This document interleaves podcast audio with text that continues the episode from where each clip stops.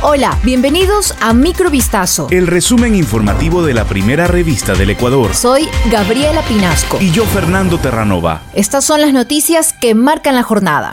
Las autoridades forenses han identificado 21 de los 44 cadáveres de la última matanza ocurrida en un motín dentro de la cárcel de Santo Domingo, informó este martes la Secretaría de Derechos Humanos. El organismo informó que un equipo técnico está brindando contención emocional a los familiares de las personas privadas de libertad que han llegado desde tempranas horas de este martes. Y añade que se han realizado 90 levantamientos de información y 85 apoyos emocionales a familiares de las víctimas, como parte de las actividades que se ejecutan en el Centro Forense de Santo Domingo, en donde ocurrieron los hechos. La prisión trataba de recuperar la normalidad después de que en la madrugada del lunes 41 presos fueron hallados muertos en ese centro y otros tres perdieron la vida tras ser trasladados a centros de salud, de acuerdo con las autoridades penitenciarias.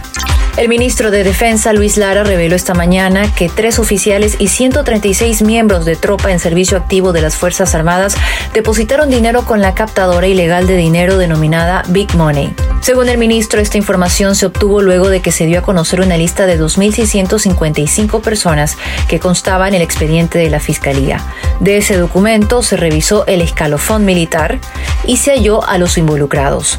La lista de oficiales fue remitida a la Fiscalía de Quevedo para que continúe con las investigaciones. Lara mencionó que aún no se conoce cuántos otros involucrados pudieron haber salido de las Fuerzas Armadas desde que se conoció el escándalo de captación ilegal de dinero liderada por Miguel Ángel Nazareno, más conocido como Don Nasa, quien fue asesinado el pasado 14 de abril. Según el funcionario, la cantidad de uniformados es un número minoritario, tomando en cuenta que la institución tiene alrededor de 40.000 miembros. Al respecto, Lara ofreció reforzar la capacitación en valores en las diferentes escuelas de formación militar.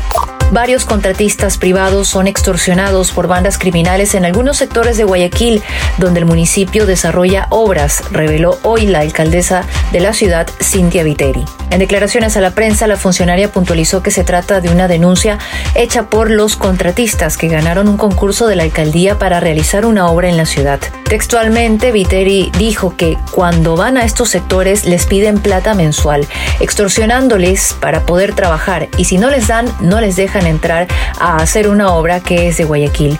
Eso le está pasando a varios de los contratistas en sectores peligrosos de la ciudad. Según la alcaldesa, sí se han registrado casos de personas asesinadas, entre ellos obreros, y reiteró que eso nos da el termómetro totalmente en rojo respecto a la inseguridad.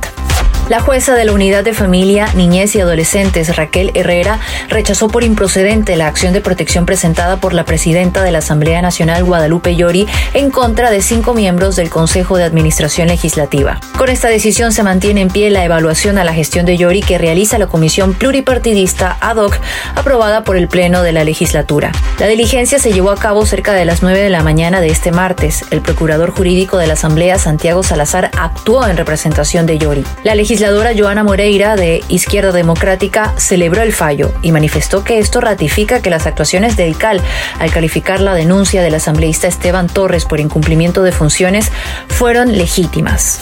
En el juicio que sigue Ecuador en contra de los hermanos William y Roberto Isaías para recuperar el dinero que ellos adeudan como propietarios y administradores de Filambanco, la Corte de Apelaciones del Tercer Distrito de Florida en Estados Unidos celebró una audiencia este martes. Según la Procuraduría General del Estado, la diligencia se realizó con la finalidad de tratar la apelación de la sentencia de primera instancia que desechó la demanda. El procurador Íñigo Salvador Crespo compareció ante la Corte de Apelaciones como parte del ejercicio legítimo del derecho que le asiste a Ecuador de apelar la decisión del juez y así proteger los intereses del Estado.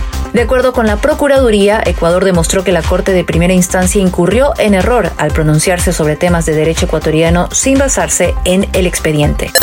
Esto fue Microvistazo. El resumen informativo de la primera revista del Ecuador. Volvemos mañana con más. Sigan pendientes a vistazo.com y a nuestras redes sociales.